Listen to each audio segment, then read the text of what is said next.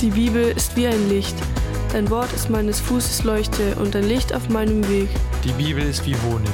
Wie süß schmecken mir deine Worte. Sie sind süßer als Honig.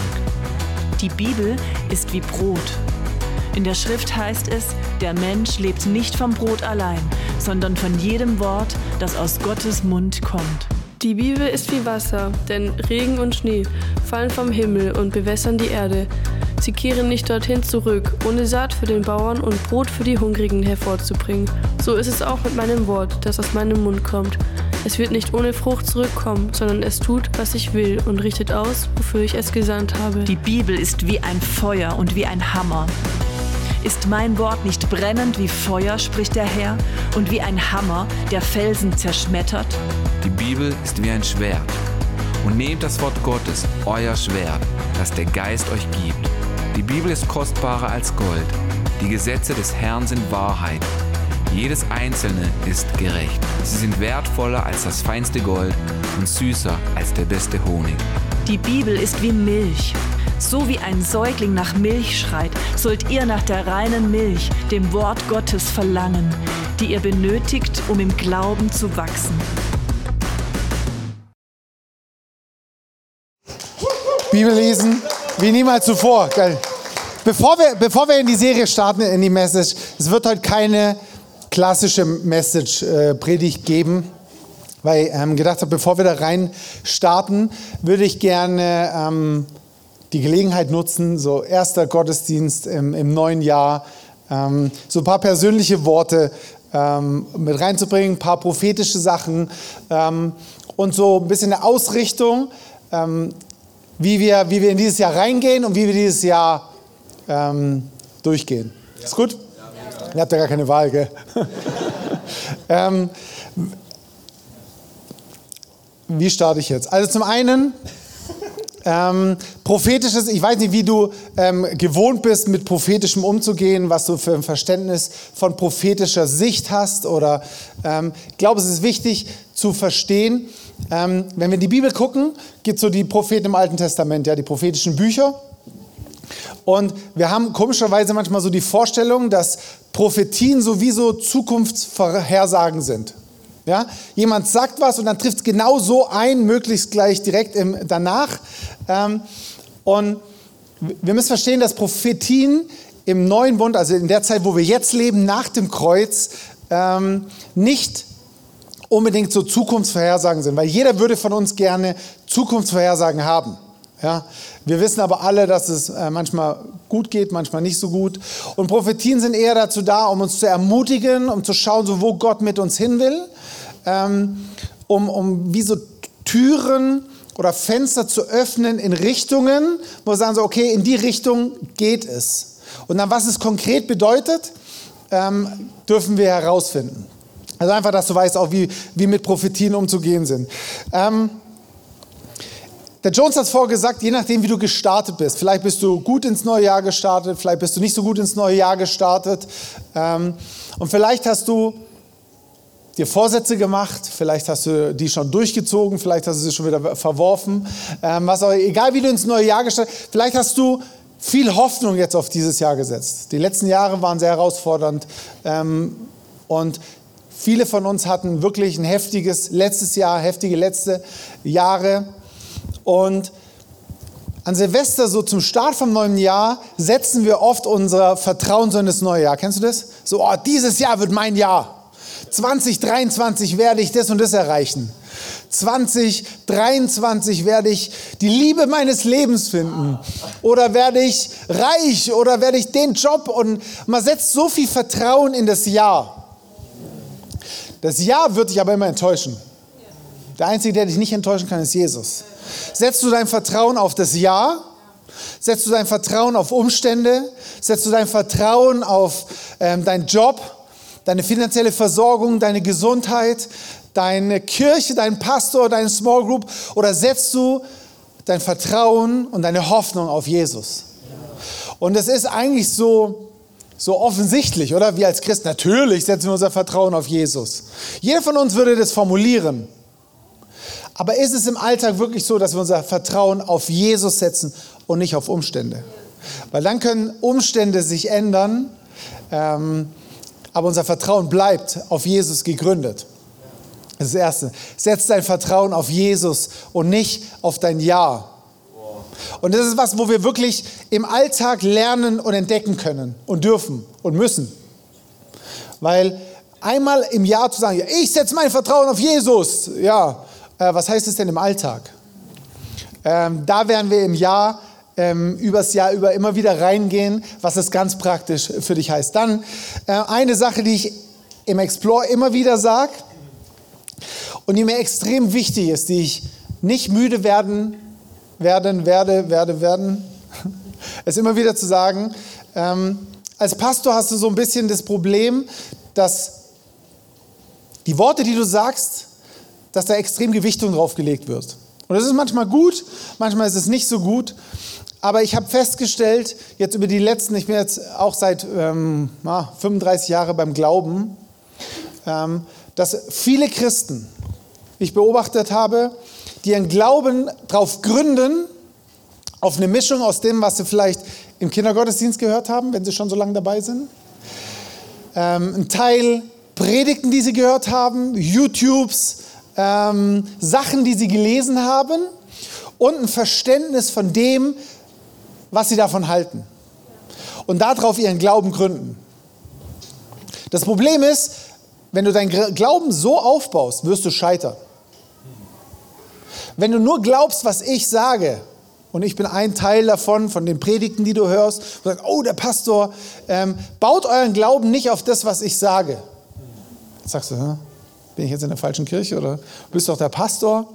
Ja, natürlich ähm, bringe ich mein Herz, deswegen bringen mir Messages, deswegen, um euch zu inspirieren, um euch, euch, euch zu lehren. Aber wenn du deinen Glauben auf das gründest, weil ich es sage, es richtig erachtest, wirst du irgendwann scheitern. Ihr guckt mich ein bisschen fragend an. Ja? Übernehmt nicht nur, was ich sage und ihr es gut findet. Ja?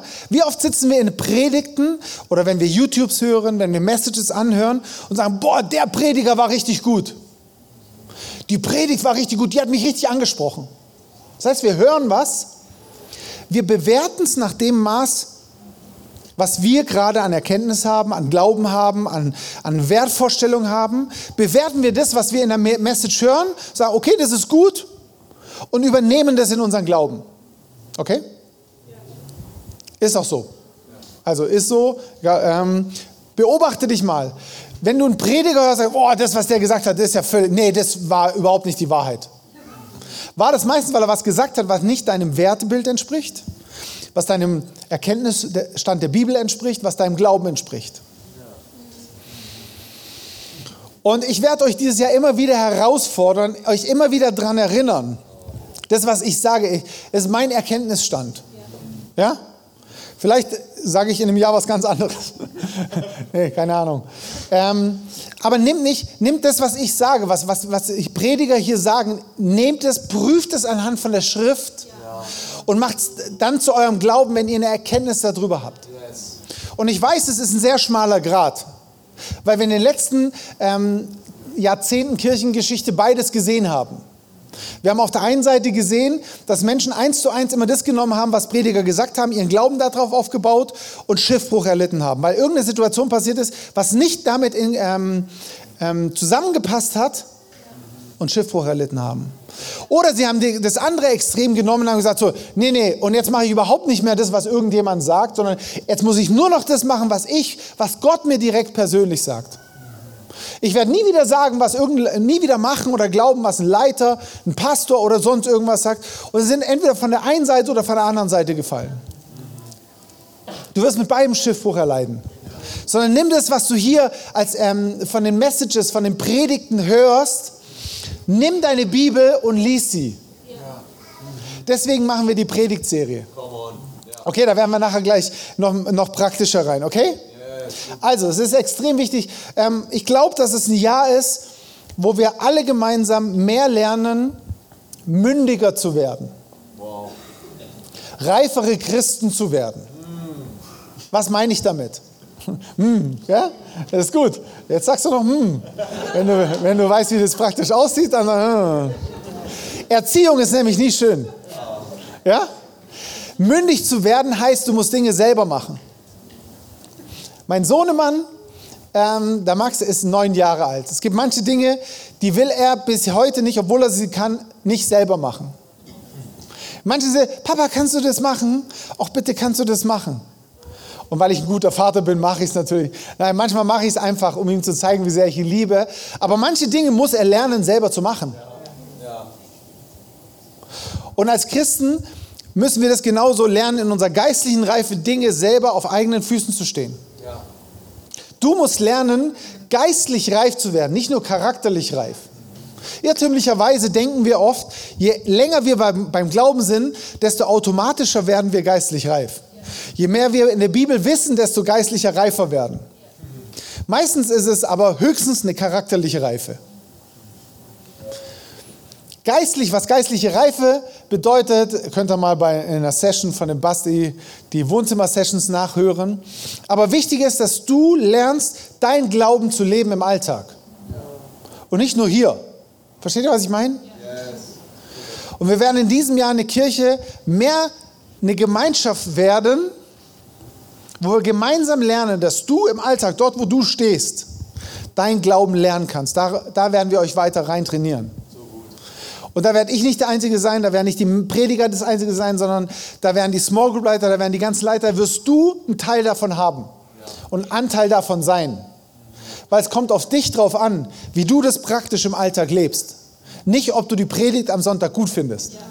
Nicht, ob du hier in der Kirche bist, weil du die Predigten so stylisch findest und den Worship so intensiv, und, ähm, sondern es wird darauf ankommen, dass du dort, wo du bist, wo du sitzt, wo du arbeitest, wo du studierst, wo du im Alltag lebst, deinen Glauben lebst. Und da werden wir sehr, sehr praktisch reingehen in diesem Jahr und auch die nächsten Jahre. Und mir ist sehr bewusst, ähm, dass der eine oder andere mehr mitkommt oder ein bisschen weniger mitkommt. Ähm, aber es ist okay. Ja? Das ist, du entscheidest, wie intensiv du dabei sein möchtest. Ja? Und wenn du sagst so, oh nee, das, ich komme einfach nur am Sonntag und möchte einfach nur die predigen, völlig okay, du bist herzlich willkommen. Ja? Das ist, du brauchst dich keine ausgegrenzt fühlen. Ähm, du entscheidest, wie intensiv du dabei sein möchtest. Weil wir nicht ein Club sind, wo wir alle zusammen im gleichen Tempo vorangehen, sondern jeder in dem Schritt, in jedem dort, wo er, wo Gott ihn hingestellt hat. Wir werden weiter entdecken, ähm, was Gott in dein Leben gesä äh, gesät hat, wozu er dich berufen hat, was deine Spur ist. Und wir werden zusammen weitergehen und Königreich Gottes bauen hier in diesem Land. Ja, und wir werden immer weniger drauf schauen, so was macht der rechts, was macht der links und oh nee, hier, der, der ist aber wichtiger oder der ist wichtiger und oh, sondern wir werden gucken, was hat Gott für mich. Ja. Weil ich habe es vor der Visionszeit schon gesagt, ich als Pastor bin nicht wichtiger als jeder einzelne von euch. Ja. Habt ihr das gewusst? Ja, ja glaub nicht, gell? ja? Ich habe nicht mehr Salbung als ihr. Ich habe nicht mehr Autorität. Ich höre nicht besser von Gott, sondern sagt die Bibel, dass, wir, dass es einen Heiligen Geist gibt? Gibt es einen für Pastoren und für Mitglieder? So ein Quatsch. Ja? Wieso denken wir immer, dass manche Leute wichtiger im Reich Gottes sind? Wir sind alles Sklaven von Jesu. Wir dienen ihm und wir gehen gemeinsam. Wir haben andere Aufgaben. Wir haben andere Verantwortungen. Aber wir sind nicht der eine wichtiger oder unwichtiger. Okay? Ja. Genau.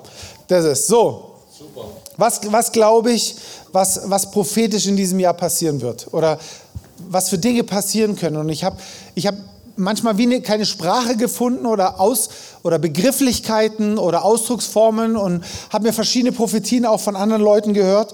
Und, und da gibt es so, so, drei Richtungen, wo ich glaube, wo sich dieses Jahr entwickeln können. Zum einen wird es ähm, dieses Jahr in verschiedenen Bereichen Trennungen geben wo Dinge sich trennen werden, wo Beziehungen sich vielleicht trennen werden. Ähm, und da meine ich jetzt nicht unbedingt Freundschaften, sondern vielleicht im Dienstbereich, beruflich oder was auch immer, wo Dinge sich trennen werden, weil, weil die einzelnen Parteien auf Gott hören und der Heilige Geist sie in verschiedene Richtungen lenkt. Und das Trennungen sind nicht immer schlecht. Trennung denken wir immer so, oh, das muss schlecht sein. Nee, nee, manchmal ist es gut, wenn Dinge sich trennen, weil sie sich weiterentwickeln können. Wenn es keine Zellteilung gäbe, würde kein neues Leben entstehen.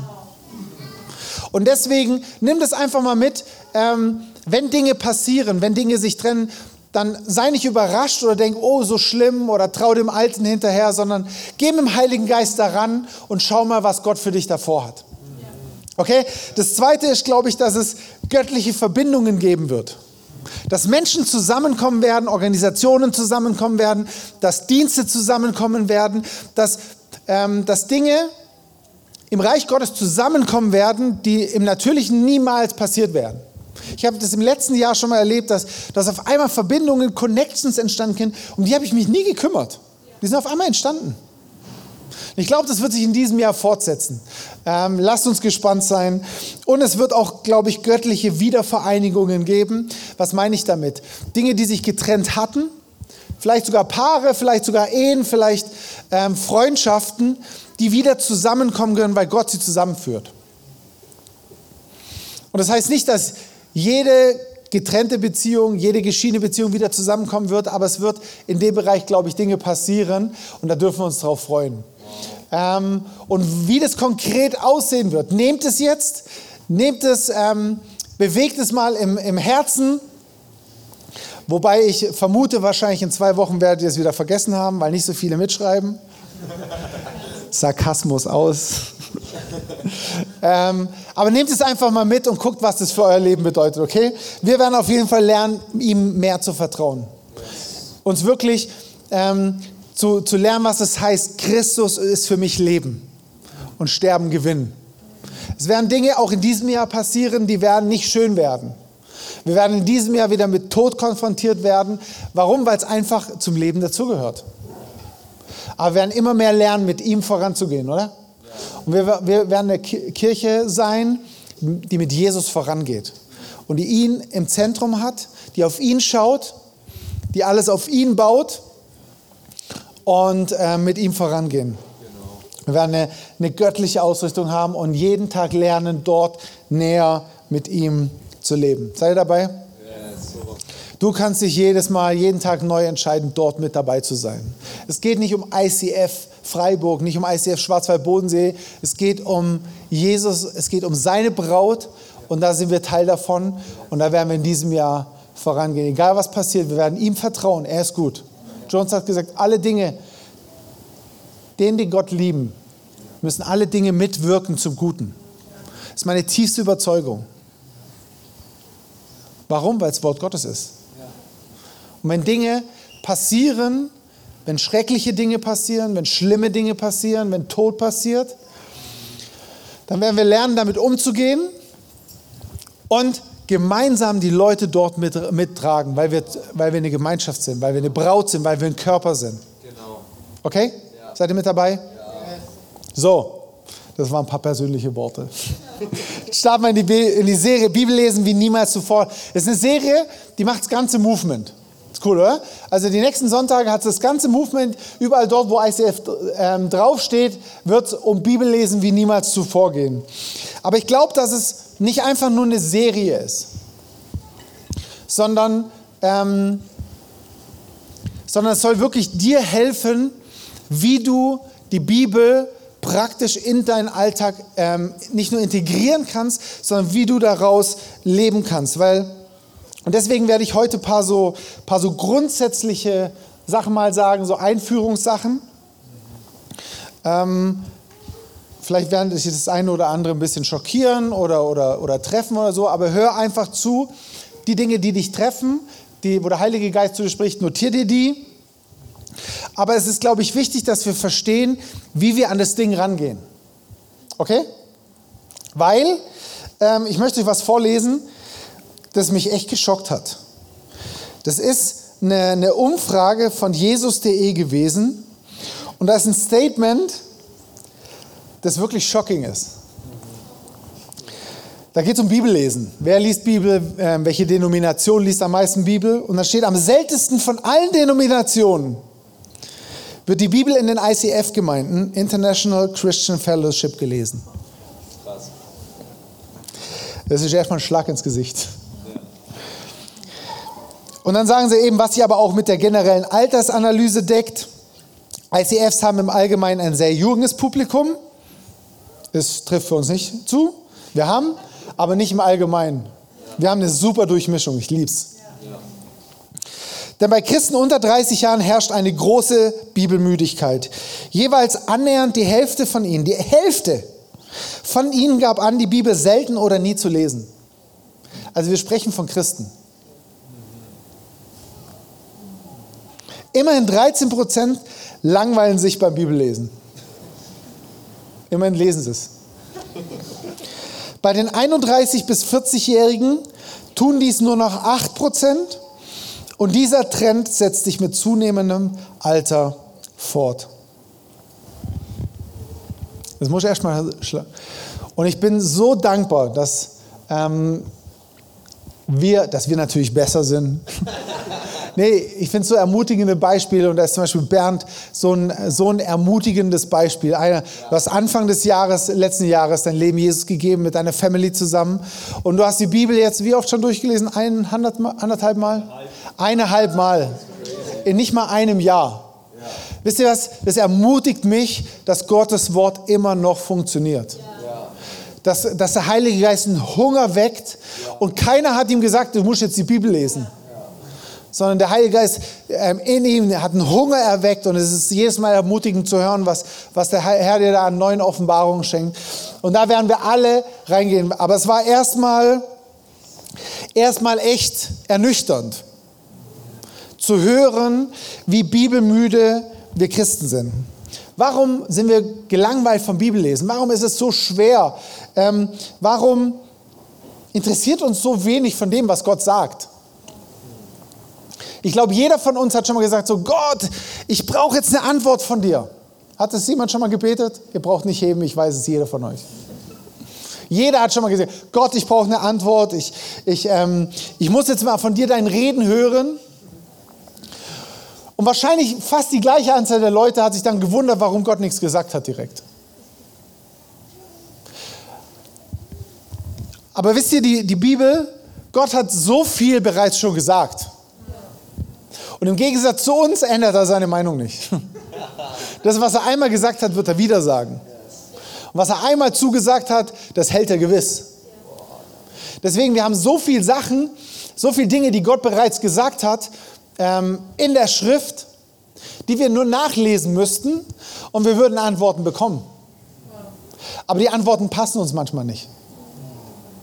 Oder wir, wir versuchen sie zu adaptieren. Wir haben einfach, ja, warum, warum sind uns, ist uns die Schrift nicht mehr so wichtig, wenn wir sagen, Gott, wenn du mir wichtig bist, äh, wenn, wenn, wenn du mir wichtig sein sollst, das, was du sagst, ist mir wichtig. Ist dir wichtig, was Gott sagt? Mir ist ultra wichtig, was Gott sagt. Aber wenn es so anscheinend so wichtig ist, wie, wieso beschäftige ich mich dann so wenig mit der Schrift? Mit dem, was er gesagt hat. Ich glaube, ich glaube, wir, das, was, was, was ich vorher erzählt habe mit Bernd, das, was, wir bei neuen, ähm, neuen Christen erleben, diesen Hunger, ist so oft, weil wir keinen eigenen Hunger mehr verspüren. Wir sind wie, wie satt. Wir in der westlichen Welt, wir kennen ja gar keinen Hunger. Habt ihr das gewusst? Wir kennen eigentlich nur Appetit. Hunger kommt nach, glaube ich, 30 oder 40 Tagen, kommt richtiger Hunger. Hat jemand schon mal 40 Tage gefastet? Ich nicht. Das heißt, wir kennen alle eigentlich nur Appetit. Wir kennen gar keinen richtigen Hunger und das adaptieren wir, oder das, das passiert automatisch auf, auf unser Bibellesen. Wir, wir, wir stillen unseren, unseren Hunger oder wir halten unseren Hunger eigentlich permanent satt. Ja, mit Essen. Wir essen drei, vier, fünfmal täglich. Ähm, einfach, dass dieser Hunger gar nicht mehr kommen kann. Deswegen ist es so gut, manchmal zu fasten. Dass wir zumindest wieder eine Vorahnung bekommen. Eine Ahnung, wie Hunger sich anfühlen kann. Fastenwoche werden wir, hatte Jones ja gesagt. Ja, wir, wir, wir, wir stopfen, so wie wir unser, unseren natürlichen Magen satt halten, halten wir unseren geistlichen Hunger, den wir haben, satt mit allem Möglichen und stopfen ihn mit, mit, mit allem Möglichen, mit Süßigkeiten, mit, mit Essen, mit, mit Fernsehen. mit all dem, was, ähm, weil, weil dieser Hunger, den, den wir ja natürlich haben, ja, jeder Mensch hat Hunger, jeder Mensch hat einen geistlichen Hunger und den halten wir gestopft mit allem Möglichen, mit Fernsehen. Wir haben, ich habe gelesen, der durchschnittliche Fernsehkonsum sind 220 Minuten am Tag. Das sind dreieinhalb Stunden Durchschnitt. Dreieinhalb Stunden. Das ist ein halber Arbeitstag. Crazy, oder? Also ein Drittel Arbeitstag für manche, aber für manche auch ein ganzer. Die, Surf, die Surfdauer am Handy ist im Durchschnitt 4 Stunden 48 Minuten. 5 Stunden Durchschnitt am Handy. Ist so krass. Seit 2021 gab es einen 30-prozentigen Anstieg. 21, wisst ihr noch? Das war vor zwei Jahren. Anderthalb.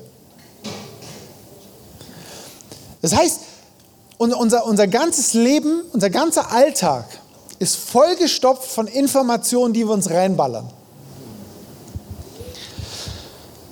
Sei es durch Fernsehen, sei es durch Medien, sei es durch, durch Plakate. Die ganze Zeit kriegen wir Eindrücke, Informationen und unser Hirn ist, ist, ist overloaded.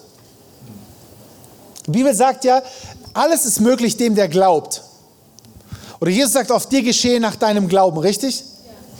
Und wir, und wir wissen, dass Jesus das meint, ähm, biblischer Glaube, Glaube, das, was Gott sagt, dass wir das passiert. Aber weißt du was, das passiert auch im Natürlichen. Das, was du im Natürlichen glaubst, nach dem geschieht es dir. Ja? Und, und, und nachdem wir, wenn, wenn wir uns füllen mit all dem Möglichen, was wir in den Nachrichten hören, an Informationen, an Ge Gerede, an all dem, was wir tagtäglich hören, damit nähren wir unseren Glauben. Und jetzt eine Frage. Wenn du am Tag, nehmen wir nur, wir nehmen mal nicht den Durchschnitt, weil jeder von uns ist ja besser wie der Durchschnitt. Guckt also ein bisschen weniger, drei Stunden nur und fünf, vier Stunden am Tag, das sind sieben Stunden am Tag, wo wir uns vollballern mit Informationen, die irgendjemand in irgendeinem Nachrichtensender, Social Media oder was, mit irgendeiner Absicht, keine Ahnung, unterstellen wir ihm gute Absichten, rausballert, füllen. Sieben Stunden am Tag. Und im Vergleich dazu haben wir gesehen, wir sind ja gute Christen. Wir sind die 13 Prozent, die sich langweilen beim Bibellesen und uns ein paar Minuten am Tag mit Wort Gottes füllen. Und jetzt frage ich dich, nach welchem Glauben wirst du zwangsläufig leben? Wie willst du Wort Gottes, die wunderbaren Zusagen unseres allmächtigen Königs,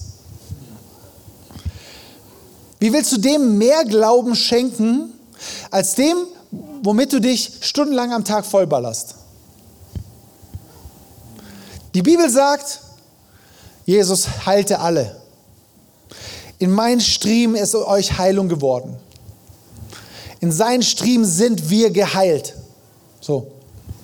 Und jetzt, ballerst, jetzt liest du den Einsatz durch für ein paar Sekunden und dann ballerst du dich stundenlang zu mit allem Möglichen, wo genau das Gegenteil sagt. Krankheit, Krankheit, Seuche, Niedergang, Eine gute Sache, die habe ich an Ostern gesagt. Welches Medikament ist gegen Kopfschmerzen? Ruft mal rein. Weiß jeder. Was ist gegen Magenbeschwerden? Was ist gegen Migräne? Was ist gegen Hämorrhoiden? Jeder von uns kann sofort ein Medikament benennen für eine bestimmte Krankheit. Aber können wir genauso ad hoc Bibelverse nennen für Dinge, die die Bibel sagt über Krankheit. Versteht ihr? Ich möchte, mir geht es nicht darum, euch jetzt alle niederzumachen und zu sagen, so wie schlechte Christen ihr seid und wie. Nein, nein, es geht darum, wir wollen Bibel lesen wie niemals zuvor. Ich will ein Verständnis dafür entwickeln, warum es für dich entscheidend ist, das Wort Gottes zu kennen. Und nicht, warum du als guter Christ die Bibel lesen musst. Könnt ihr es langsam greifen, wo ich hin will? Also, so, wie? Ich glaube, wir haben jetzt schon mal annähernd verstanden, warum es wichtig ist, die Bibel zu lesen. Oder? So, wie können wir jetzt ganz praktisch rangehen? Ich glaube, ähm, wichtig ist erstmal zu verstehen, viele Leute gehen hin, nehmen die Bibel und ähm, nehmen alles. Es sind schon 25 Minuten rum. Oh. Ich beeile mich. Okay, also wichtig ist zu verstehen, viele nehmen die Bibel und sagen, ja, ja das ist, ähm, nehmen alles eins zu eins. Ja? Und es, ist, es kann sehr gefährlich sein, weil ihr kennt diesen Klassiker, Gott, zeig mir eine Bibelstelle, schlägt die Bibel auf, zack, was soll ich tun? Und er ging hin und er hängte sich. ja, also wichtig ist erstmal grundsätzlich die Bibel zu verstehen. Die Bibel ist ähm, nicht an dich geschrieben. Ja, Bibel ist nicht in erster Linie an dich geschrieben, sondern sie ist für dich geschrieben. Ja, sie, die, nicht alles, was dort steht, ist persönlich für dich geschrieben. Okay? Das heißt, du kannst nicht alles eins zu eins rausnehmen. Also wenn da steht, er ging hin und er hängte sich, ist, bist nicht du damit gemeint. Ja? Okay? Das ist wichtig zu verstehen. Ja? Also, damit wir verstehen können, damit wir rausziehen können, was, ähm, ähm, damit wir möglichst viel rausziehen können, ist wichtig, wie wir an die Bibel rangehen, wie wir sie verstehen und wie wir sie zu lesen haben, okay? Also zum einen, sie ist nicht an dich geschrieben, sondern für dich, dass du sie nutzen kannst, okay? Das zweite ist zu schauen, an wen wurden die Dinge geschrieben. Ja? Weil wenn, du, wenn wir das nicht unterscheiden, an wen die Dinge formuliert worden sind, werden wir ins Straucheln kommen. Weil ich sage, Jesus sagt auf einmal das, dann sagt er auf einmal wieder das, dann sagt er ja hier äh, Buße, und, aber doch nicht. Und ähm, ja, wir müssen gucken, an wen wurde zum Beispiel das, was Jesus gesagt hat, gerichtet. War es an Christen gerichtet? War es an Gnostiker, an Nichtchristen gerichtet? War es an die Pharisäer gerichtet? Ja, wenn Jesus sagte, ihr Otternbrut, ja, das waren die Pharisäer gerichtet in einem speziellen Zusammenhang. Wenn du jetzt nicht überlegst, ja, an wen hat es Jesus gesagt? Jesus hat gesagt, ihr Otternbrut. Oh, ihr sagt zu mir Otternbrut. Ja? Witziges Beispiel, aber es verdeutlicht, dass es wichtig ist zu schauen in der Bibel, an wen war es gerichtet. Okay? Das heißt nicht, dass du ähm, 99 Prozent der Bibel jetzt streichen kannst, weil ist ja nicht für mich, sondern wir können alles aus was lesen, aber wir müssen es gucken, in welchem Zusammenhang es ist. Okay? Dann unter welchen Voraussetzungen wurde es gesagt? Es gibt verschiedene Bünde ähm, in der Bibel. Bündnisse, die Gott mit uns eingegangen ist. Wenn du nicht weißt, welche, wir haben eine super Bibel, ähm, eine, eine super Predigtserie darüber gehalten, über die verschiedenen Bündnisse. Weil wenn du nicht verstehst, dass im neuen Bund, nachdem Jesus auferstanden ist, Dinge anders zu verstehen sind wie davor, wirst du auch ins Straucheln kommen. Weil dann würdest du, dann, sonst wirst du, dann wirst du im Alten Testament einen Gott sehen, der furchtbar grausam erscheint, der Leute dahin rafft, Menschen tötet. Ähm, und auf einmal im Neuen Testament ein Gott der Liebe. Und äh, ja, wenn du nicht verstehst, unter welchen Bündnissen Dinge gesagt worden sind und passiert sind, wirst du in Strauchen kommen. Okay? Einfach nur das grundsätzlich. Okay? Und Kontext ist King. Nimm Dinge immer im Kontext. Okay? Mein Lieblingsbeispiel, wer hat gewusst, ähm, dass in der Bibel steht, es gibt keinen Gott? In der Bibel steht, es gibt keinen Gott. Könnt ihr nachlesen. Ist kein Witz. Was steht davor? Die Narren sagen, es gibt keinen Gott. Macht mehr Sinn, oder? Was, was zeigt es? Wenn du, wenn du Bibeltexte aus dem Kontext nimmst, gibt es einen ganz anderen Sinn. Deswegen ist es wichtig, Dinge immer im Kontext zu lesen. Und da sind die Einteilungen von den Kapiteln manchmal hilfreich, manchmal sehr unhilfreich. Lies immer die paar Verse davor und paar Verse danach, ähm, um Dinge besser zu verstehen. Okay? Und ich empfehle dir, vergiss die Überschriften der Kapitel. Manchmal helfen sie, manchmal sind sie so dermaßen irreführend. Die Überschriften, die haben Menschen hinzugefügt, die sind nicht Teil der Bibel. Und manchmal deuten wir das Kapitel aufgrund der Überschrift. Lass mal, manche, Bibel, manche Überschriften habe ich in meiner Bibel durchgestrichen. Die will ich nicht mehr lesen, weil sie mich irreführen. Okay?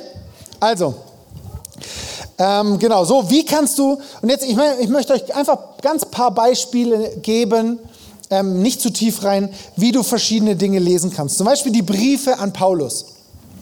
Lies die Briefe Paulus und lern daraus. Sie sind ja auch erstmal nicht an dich geschrieben, aber du kannst ganz viel lernen über deine Identität in Christus. Wer bist du in Jesus? Was hat Jesus in dir geschaffen?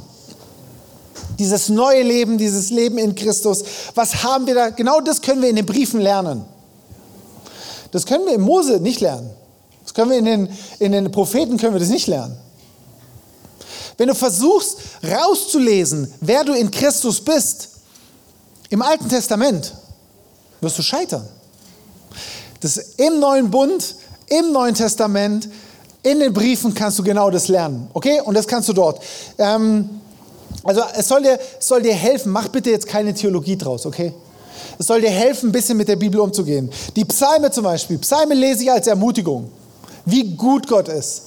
Wie groß Gott ist. Ja? Wie er sein Königreich auf, ja? Um die Herrlichkeit Gottes zu bestaunen. Lest so die Psalmen. Die Geschichtsbücher zum Beispiel, Chronik, Hiob. Lerne da draus. Lerne von Hiob, aber mach keine Theologie draus. Ja? Ist alter Bund, bevor Jesus gekommen ist. Wenn du die Geschichtsbücher Hiob nimmst und eine Theologie draus baust, dann wirst du auch scheitern. Wirst du in Konflikt kommen mit dem, was, was, was Jesus gesagt hat, was, was Paulus in den Briefen sagt. Okay? Das heißt, liese trotzdem, lerne da draus, aber mach keine Theologie draus. Okay? Ich reiße jetzt viele Sachen an. Ähm, ich hoffe, komm mit. Okay? So, ein paar Schlüssel. Ich möchte jetzt noch drei Schlüssel mitgeben, wie du die Bibel lesen kannst. Okay? Hebräer 4,12. Denn das Wort Gottes ist lebendig und wirksam und schärfer als jedes zweischneidige Schwert und durchdringend bis zur Scheidung von Seele und Geist, sowohl der Gelenke als auch des Markes. Es ist ein Beurteiler der Gedanken und Gesinnungen des Herzens. Ja? Was ist ein scharfes Schwert? Das kann man sehr positiv einsetzen. Ein scharfes Messer ähm, kannst du sehr gut einsetzen und du kannst jemand damit töten. Je nachdem, wie du es einsetzt, bringst du was Gutes oder was Schlechtes. Wenn die Bibel mit einem Schwert verglichen wird, es durchdringt, es ist durchdringend und es scheidet die Seele vom Geist. Das heißt, alles Seelische, alles, alles Menschliche, alles das, was, ähm, was, was, was irdisch ist, was natürlich ist, es wird getrennt. Und manchmal tut es ein bisschen weh. Jeder von uns hat Dinge in der Bibel gelesen, wo du denkst, ah, ich wünschte, das würde nicht so drinstehen. Da merkst du, wie es schneidet und Dinge trennt. Aber lasst uns zu, dass Gott es trennen darf. Der erste Schlüssel ist der Heilige Geist. Du wirst die Bibel nur verstehen mit dem Heiligen Geist. Deswegen, wenn du die Bibel aufschlägst, sag, bete ich meistens immer, sag, Heiliger Geist, du bist da, du wohnst da, in mir. Du bist dazu da, um mir die Schrift zu offenbaren. Ich bitte dich, dass du das tust. Amen. Ganz einfaches Gebet. Und dann fange ich an zu lesen. Du wirst die Bibel nur verstehen, wenn du sie mit dem Heiligen Geist liest, sonst wirst du sie immer nur mit menschlichen Augen lesen. Wisst ihr, Wort Gottes ist nicht einfach nur ein Text. Also eine, eine Bibel an sich ist erstmal Druckerschwärze auf weißem Papier. Aber Wort Gottes ist nicht einfach nur Text, sondern im 2. Korinther 3, 6 lesen wir, der uns tüchtig gemacht hat, zu Dienern des neuen Bundes, nicht des Buchstabens, sondern des Geistes. Denn der Buchstabe tötet, der Geist aber macht lebendig. Ja? Das heißt, wenn wir nur die Buchstaben lesen, den Text, wird es uns töten. Die Bibel sagt, der, der Dienst des Todes, der, der Dienst des, des Buchstabens, der, das Gesetz führt zum Tod. Das ist eigentlich krass. Der Geist aber macht lebendig. Das heißt, wir müssen die Schrift im Heiligen Geist lesen. Wir müssen mit, mit dem Heiligen Geist unseren Glauben mit der Schrift in Verbindung bringen und dann wird es zum Wort Gottes. Können Sie mir folgen? Ansonsten ist es nur toter Text. Ja, weil ohne, wenn wir ohne Heiligen Geist ist es nur eine Liste von Anweisungen. Tu dies, mach das, lass das, mach das und hier und was. Aber wenn wir es mit dem Heiligen Geist lesen und unser, ähm, unser Geist, der Einzelne mit, mit dem Geist von Christus, mit der Schrift, dann wird es auf einmal lebendig. Und da bleibt es nicht totes Wort. Okay? Also, erster Schlüssel ist der Heilige Geist. Zweiter Schlüssel ist es, ist HLG. Wollt ihr wissen, was heißt? HLG. Hören, lernen, gehorchen. Hören ist das Erste. Viele, wir reden, reden immer so viel. Ja, wenn du betest, dann weißt du vielleicht nach ein paar Minuten nicht mehr, was du reden sollst. Ja? Und wir, wir, wir, wir kommunizieren mit Gott und reden und reden und reden und quatschen und bla bla bla bla bla. Aber erste, hör doch erstmal hin, was Gott dir sagen will. Das erste, wenn du die Bibel liest, höre, was Gott dir sagen möchte. Wisst ihr, viele lesen die Bibel nur, um Informationen zu bekommen. Ja? Ja, ich muss möglichst viel Text lesen, damit ich weiß, was drin steht. Und wir lesen die Bibel, um Informationen zu bekommen. Aber nur Informationen wird dich nicht weiterbringen. Nur Informationen wird dich nicht zum Leben erwecken. Ja? Wenn ich, wenn ich diese Informationen, wenn ich daraus nichts mache, wird es mir nichts bringen. Wenn du die Bibel liest, dann hör mal zu. Bleib mal, hör mal das, was, was Gott dir daraus sagen will. Lies nicht viel Text, okay? Matthäus, Jesus sagte in Matthäus 7, die, die hören und tun, sind die, deren Haus, oder die vergleicht er mit jemandem, der sein Haus auf Felsen gebaut ist. Ja? Wir sind im Deutschen so gelernt, dass wir Informationen sammeln und die abspeichern. Aber wie viele Leute kennst du, die das, was sie gehört haben, auch tun und leben und gehorchen? Ja, ja, ich weiß, was Gott gesagt hat. Aber lebst du auch danach? Machst du das, was er dir gesagt hat? Oder hörst du es einfach nur und hast die Information gesammelt? Wisst ihr, im Hebräischen, wenn, wenn die Bibel immer von Hören redet, meint sie eigentlich genau das Hören, Lernen und Gehorchen. Ja? Lernen, Hören und Gehorchen ist im Hebräischen untrennbar miteinander verbunden. Ja? Das weil einfach nur zu Gott reden, einfach nur hören, Informationen austauschen, macht bei Gott gar keinen Sinn. Wenn ich sage, Gott, ich vertraue dir, dann ist es erstmal schön gesagt, aber wenn mein Leben nicht davon äh, danach oder wenn du nicht danach handelst, macht es überhaupt keinen Sinn. Jesus, du bist mein Ein und alles. Wenn es sich in deinem Leben nicht widerspiegelt, lass es lieber. Okay? Sondern hören, lernen, gehorchen gehört unmittelbar zusammen.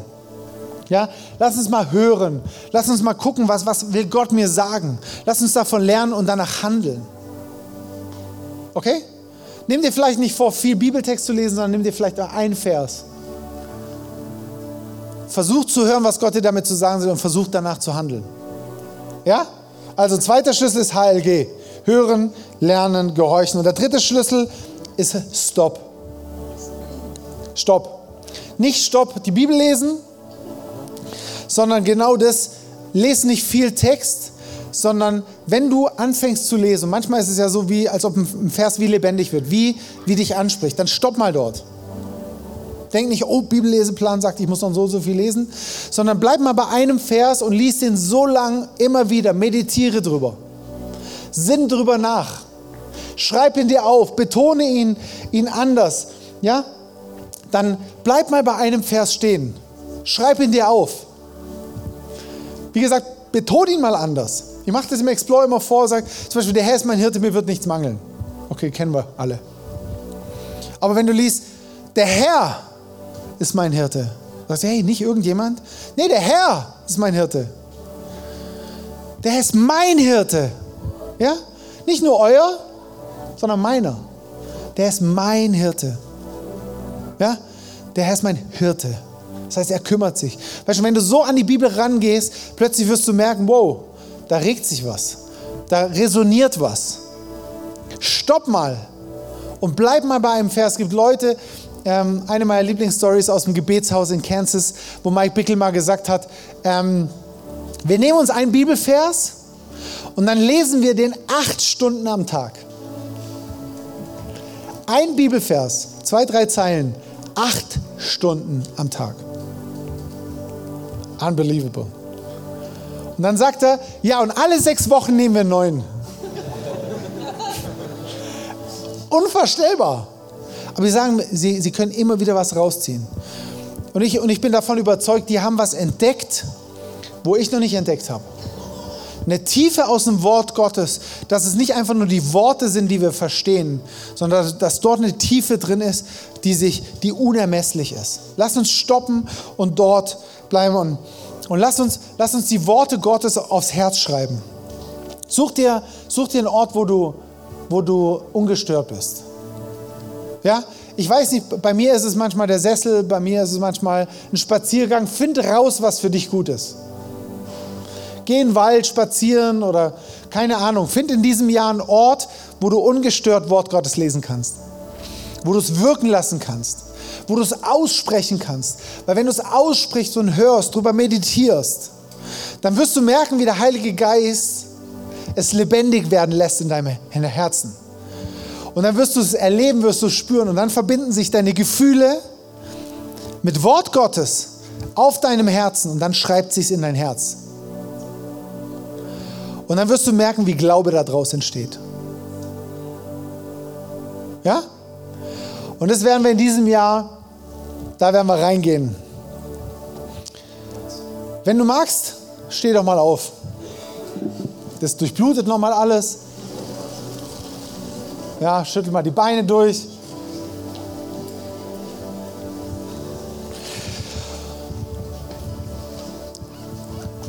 Und wenn du magst, ähm, dann kannst du dich jetzt festlegen. Und dann kannst du sagen, ich, ähm, ich mache mein Herz auf, das Wort Gott, ich möchte dem Wort Gottes dieses Jahr mehr Gewicht geben.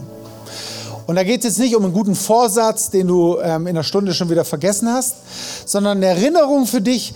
Und du kannst immer wieder dich daran erinnern, oh, ich hatte mir eigentlich vorgenommen, oder ich habe mein Herz geöffnet, Wort Gottes eine wichtige Priorität. Und dann kannst du dich immer wieder daran erinnern und wenn du dich daran erinnerst, dann, dann leg deine Bibel irgendwo hin ähm, und, ähm, oder mach dir eine Notiz ins Handy, aber du kannst dich immer wieder an den Moment heute erinnern.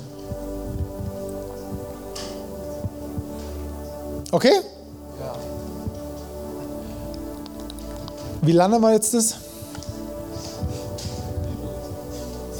Worship Team, kommt gerne mal nach vorne.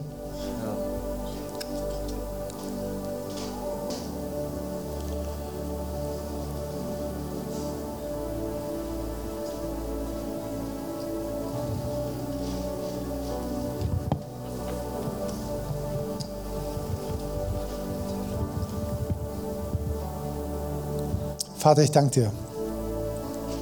Herr, was für ein, für ein kostbares Ding hast du uns da gegeben, hey. Die Schrift, dein Wort. Herr, wo, wo du, allmächtiger Gott, uns nicht im Unklaren lässt. hey, so krass. Herr, was für, für, für Wahrheiten, was für Schätze, was für Leben liegt in, dieser, in diesem Buch, in, diesem, in dieser Schrift verborgen. Ich sehne mich danach, es mehr zu entdecken. Ich will dich besser kennenlernen. Ich will, ich will wissen, wie du bist, wie du über mich denkst, wie du über Kirche denkst, wie du über Menschen denkst, wie du, Herr, wie, wie, wie Leben aussehen soll. In diesem Jahr will ich jeden Tag lernen, mehr da drin zu laufen. Und wir wollen eine Kirche sein, die, die dein Wort nicht nur wertschätzt, sondern liebt, hochhält.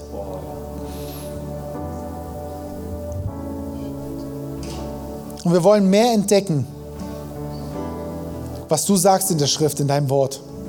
Das lebendig wird, das kraftvoll ist. Ja, und ich, ich wünsche mir für mein Leben, für diese Kirche, dass du uns, Heiliger Geist, zeigst, wie du es meinst in deinem Wort. Nicht unser Verständnis davon, nicht das, was, was wir meinen, sondern wir wollen gemeinsam entdecken, was du da sagst. Ja. Ehre sei dir, Ehre sei dir, König. Gebetsteam. Oh, Gebetsteam. Wo ist unser Gebetsteam? Ist auf der Seite.